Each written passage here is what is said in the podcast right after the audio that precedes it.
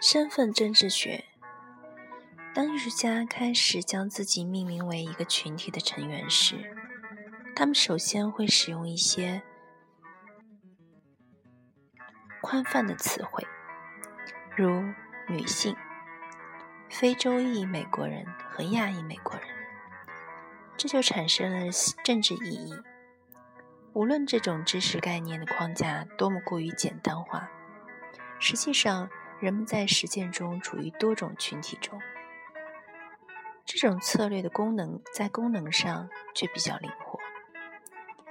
来自于艺术世界和其他领域的人们，常因性别、种族身份和阶级这些可被察觉的因素而遭到歧视和被定性。歧视包括没有平等的机会来通过艺术赚钱，以及无论是在艺展、画展。和拍卖会上，还是在艺术史教材和教学、艺术批评或任何有关艺术的讨论或分析中，都很少或根本没有被表现、介绍和描述的机会。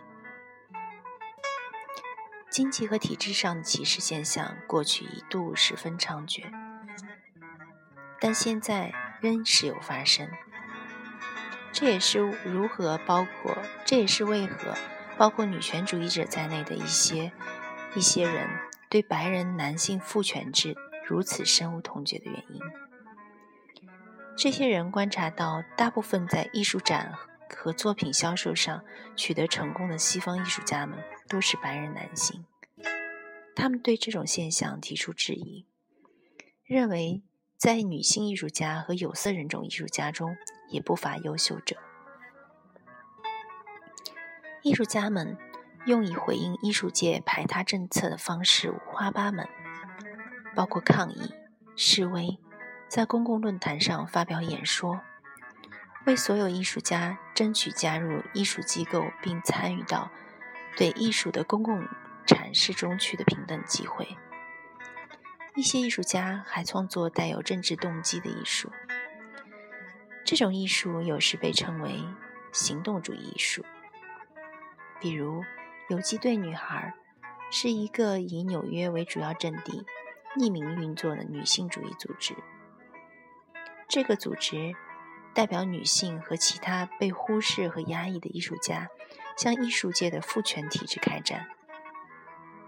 作为社会变革的煽动者，游击队女孩目前仍十分活跃。任何成员都不以个人名义行动。然而，毫无疑问的是。每位成员同时也在其他领域从事着妇女妇女权益活动。游击队女孩的任何成员出现在公共场合时，都戴着黑猩猩面具，并穿着掩掩盖身体身份的服装。这个团体最喜欢采用的战略之一，就是用诸如汽车保险杠上的贴纸、海报、杂志广告之类的宣传形式来传播。社会行动主义的视觉信息。一个著名的例子就是他们在1989年的一则海报上直截了当地问道：“女人是否一定要赤身裸体才有资格进入大都会美术馆？”当然，这幅海报的暗示在于，作为模特身份出现在男艺术家作品中的具有性意味的女性身体。在有历史记录的艺术展中无处不在，而女性艺术而女性艺术家却总是受到低估。身份政治学，身份政治学这一术语用来指代那些以种族主义、性别主义和其他形式的偏见为攻击目标，并为争取社会权利。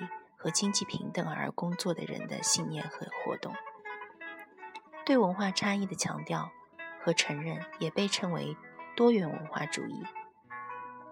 这个词被广泛用到揭露在性别、种族和性取向等方面对人的歧视。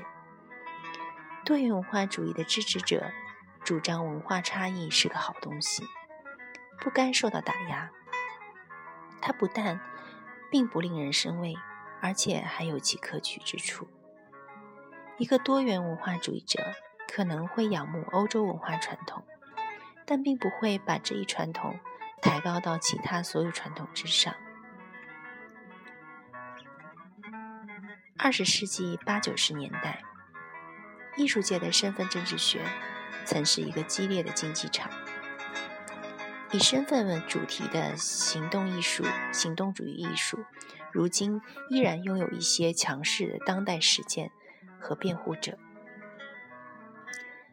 他们包括阿德里安·派博、芭芭拉·克鲁格、大卫·哈曼斯、丹尼尔·约瑟夫·马丁内兹、威廉·波鲁和众鸟巴奇维·埃德加。与此同时，艺术界和整个非艺术界的其他人对政治意图泛滥的艺术也坚持不懈地进行批判。早期时代受到认可的艺术目的，在如今这个时代引起了热烈争论。然而，不可否认的是，随着近期的社会，随着近期的社会行动主义进一步发展，女性艺术家、酷儿艺术家。和有色人种艺术家作为艺术界举足轻重的声音，持续不断的浮出水面。对艺术中身份问题的聚焦，反映了这类主题在全社会的影响力。当然，这种关注不仅限于西方。香格纳画廊是中国首批展示当代实验艺术的私人画廊之一。中国艺术家金卫红于1998年再次展出其作品时，用下面这段话表达了他对自己身为一个中国当代青年女性的境况的看法。我总是被问到这类问题：作为一个女人，你怎么处理这件事？但是我们从未听到过男人被问到这种问题。金卫红设想存在这样一个世界：这个世界里，每个人都拥有所有的性别特征，或者用他的话说，我们是性别模糊的人类。他细腻优美的毛笔画在艺术媒介的选择上，体现了中式传统，同时还充满诗意地展示了一个充满幻想的未来世界的种种可能。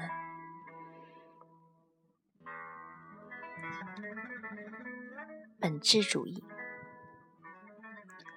二十世纪七八十年代，对某一群体产生认同感的艺术家，为了建立庞大有凝聚力的联盟，而倾向于淡化群体成员间的差别。同群体保持认同感和归属感的艺术家，在创作时有时将注意力集中在群体成员共享的普遍特征和体验上，于是。包括朱迪·芝加哥、卡洛琳·史尼曼和莫妮卡·斯朱在内的老一代女性女性主义艺术家们的艺术创作，围绕着怀孕、生产、月经或者大都市女性承担着家务活，如打扫房屋这些内容。雷切尔·罗森塔尔、玛丽·贝斯。埃德尔森和其他艺术家则回望历史，以搜索能让他们产生共鸣的、产生认同和共鸣感的女英雄，并将其作为表现对象融入到创作中。这些女英雄或是的确有其人，或是神话人物。非裔美国艺术家如雷蒙德·桑德斯。和雅各布·劳伦斯通过研究美国历史和时事，将目光投向遥远的非洲海洋。在调查了自己非洲家系的根方方面面后，也同样找到了用于创作的英雄人物和角色模型。还有一些艺术家的作品突出了奴隶制和当今种族主义意识之间的共有历史。现居芝加哥的画家凯里·詹姆斯·马吉尔，将非裔美国人的当今文化和活动作为其主要创作内容。他的画虚实复杂，具有象征意义。画中几乎所有人物都有着黑黑的皮肤。通过对这种强调色调的重复使用，马杰尔似乎承认黑色是回答作为非裔美国人意味着什么这个问题的基本前提。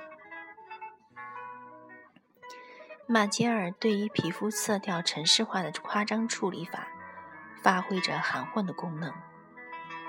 至少对黑色的表现，同时成为对流行文化中黑色表征的回应。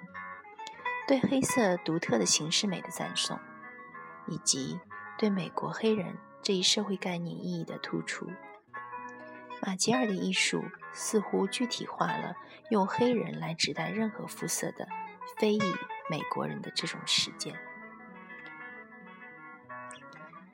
尽管这种概括性的表述可能颇为有力，并具有统一的优点，然而如果处理不当，这种对群体身份大而化之的阐释很容易遭到挑战。主张群体认同的艺术家所遭遇的两个问题是：你所认同的群体范围有多大？谁又能代表你的群体在视觉上和口头上发出宣言、发出声音？到八十年代晚期，人们开始拒绝接受那些听起来过于过于草率的断言。认为某些特质或观点是女人或黑人天生拥有的，这种看法似乎太太简单化了。本质主义一词被开始启用，以指代某些主张和影像。这些主张和影像传达了过于概括化或模式化的身份概念。本质主义常常受到谴责。尤其是当他主张群体身份是建立在自然的、生物的和共有性质这一观念的基础上时，如果事物秩序是自然的，那么若处于现有秩序中较低层次，就你就不得不克服那些不可逾越的障碍。对本质主义一词的使用，通常含有负面意义。常用来抵制声称有资格代表你的人做出关于你的断言，比如任何认为女性天生适合扮演养儿育女的角色，因此应当承担起抚养孩子和照顾伤病的社会责任的主张，都会被今天的大多数女性主义者当作本质主义思维而加以抵制。